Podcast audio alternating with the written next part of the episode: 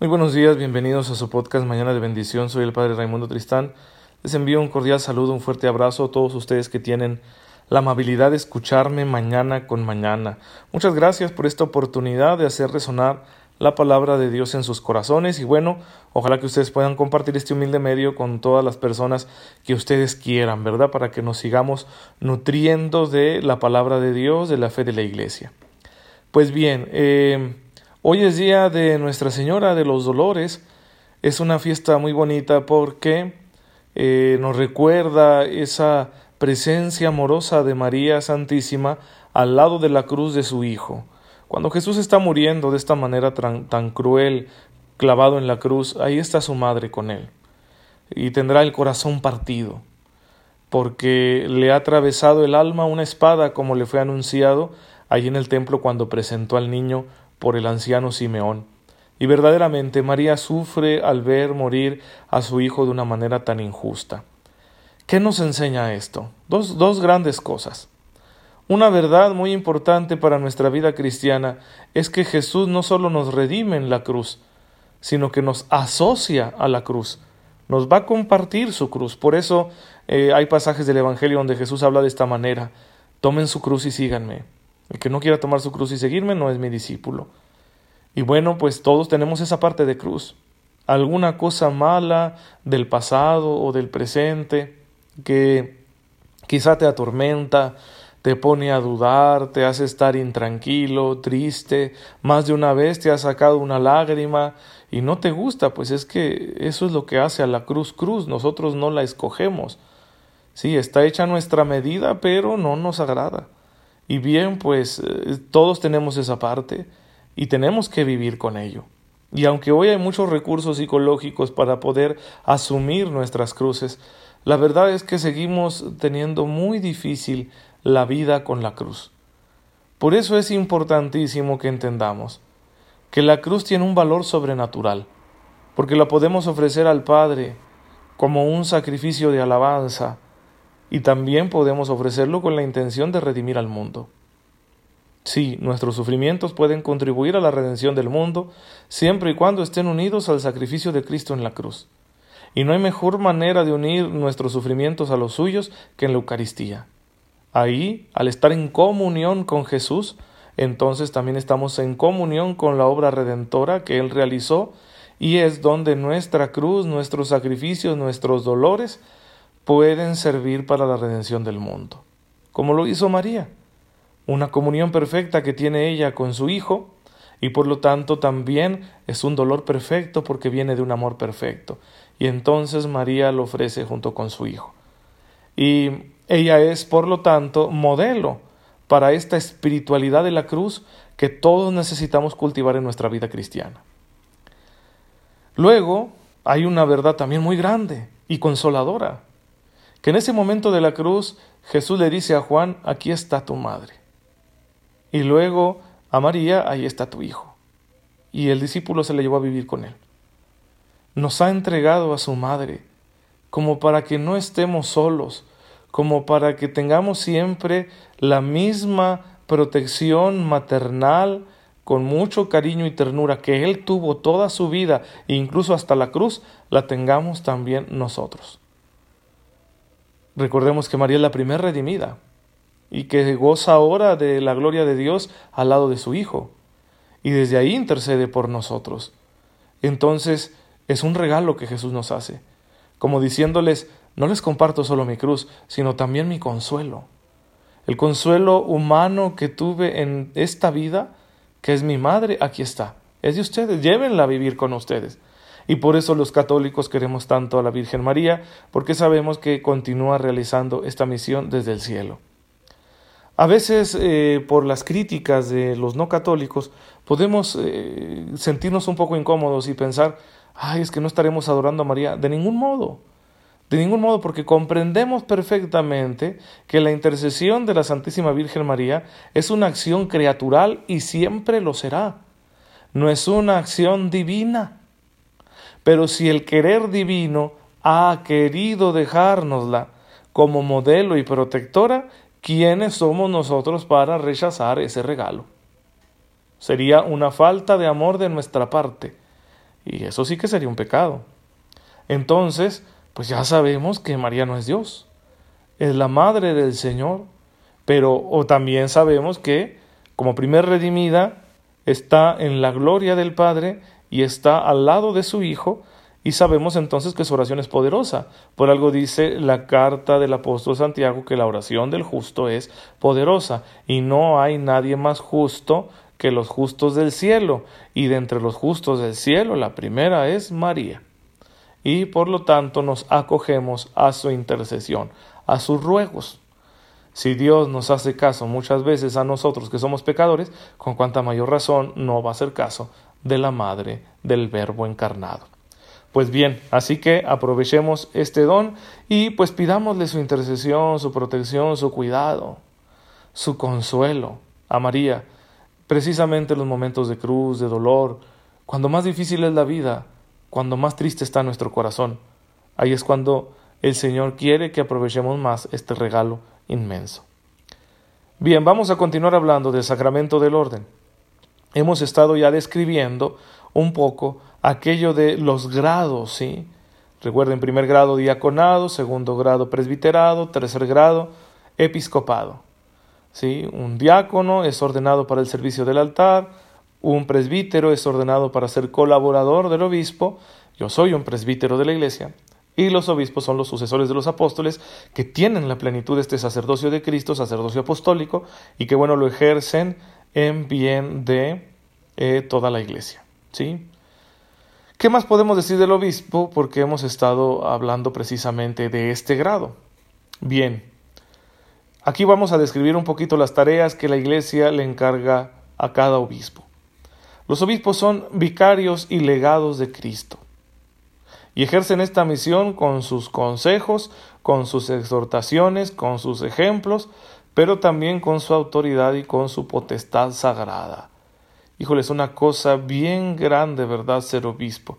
Esta enseñanza es del Concilio Vaticano II, de ese documento que hemos citado mucho, que es Lumen Gentium, ¿sí? Luz de las Naciones. Eh, ¿qué, ¿Qué santidad de vida exige el episcopado? Para poder ejercer esta autoridad de Cristo mediante el ejemplo de la propia vida. De entre los oficios episcopales se destaca la predicación del Evangelio, porque los obispos son los pregoneros de la fe, que ganan nuevos discípulos para Cristo y son maestros auténticos, es decir, herederos de la autoridad de Cristo, que predican al pueblo que les ha sido encomendado la fe que ha de creerse y ha de aplicarse a la vida. Y cuando enseñan en comunión por el romano pontífice, deben ser respetados por todos como los testigos de la verdad divina y católica. ¿Sí? Esta tarea la ejercen en lo personal, pero también en comunión, ¿sí? todo el colegio apostólico. Finalmente, como administradores de la gracia del supremo sacerdocio, ellos moderan con su autoridad la distribución sana y fructuosa de los sacramentos. Ellos regulan la administración del bautismo, por medio del cual se concede la participación en el sacerdocio regio de Cristo. Ellos son los ministros originarios de la confirmación, dispensadores de las sagradas órdenes y los moderadores de la disciplina penitencial. Ellos solícitamente exhortan e instruyen a su pueblo para que participe con fe y reverencia en la liturgia y sobre todo en el santo sacrificio de la misa. ¿Sí? Son los moderadores de la vida sacramental, de la vida litúrgica, de esa grey que les ha sido confiada, de su iglesia particular, a la que también podemos llamar diócesis. ¿sí? Bien, muy interesante. Eh, pues bueno, tenemos nosotros esa, eh, esa visión ¿no? completa de la misión de los obispos que la Iglesia nos la hace presente, además de lo que nos dice el Nuevo Testamento, de lo que correspondía a los apóstoles, tenemos documentos que van guiando esta función episcopal. Eh, recientemente, por ejemplo, en el Concilio Vaticano II de 1965, el, el concilio emite un documento que se llama Christus Dominus, que significa Cristo el Señor, y que ahí se habla del ministerio episcopal.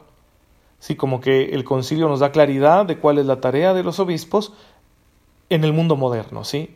En, los signos de los tiempos que estamos observando, bueno, los obispos tienen que ejercer su ministerio así. Es muy interesante porque deja las cosas muy claras. Christus Dominus ahí en los documentos del Concilio Vaticano II.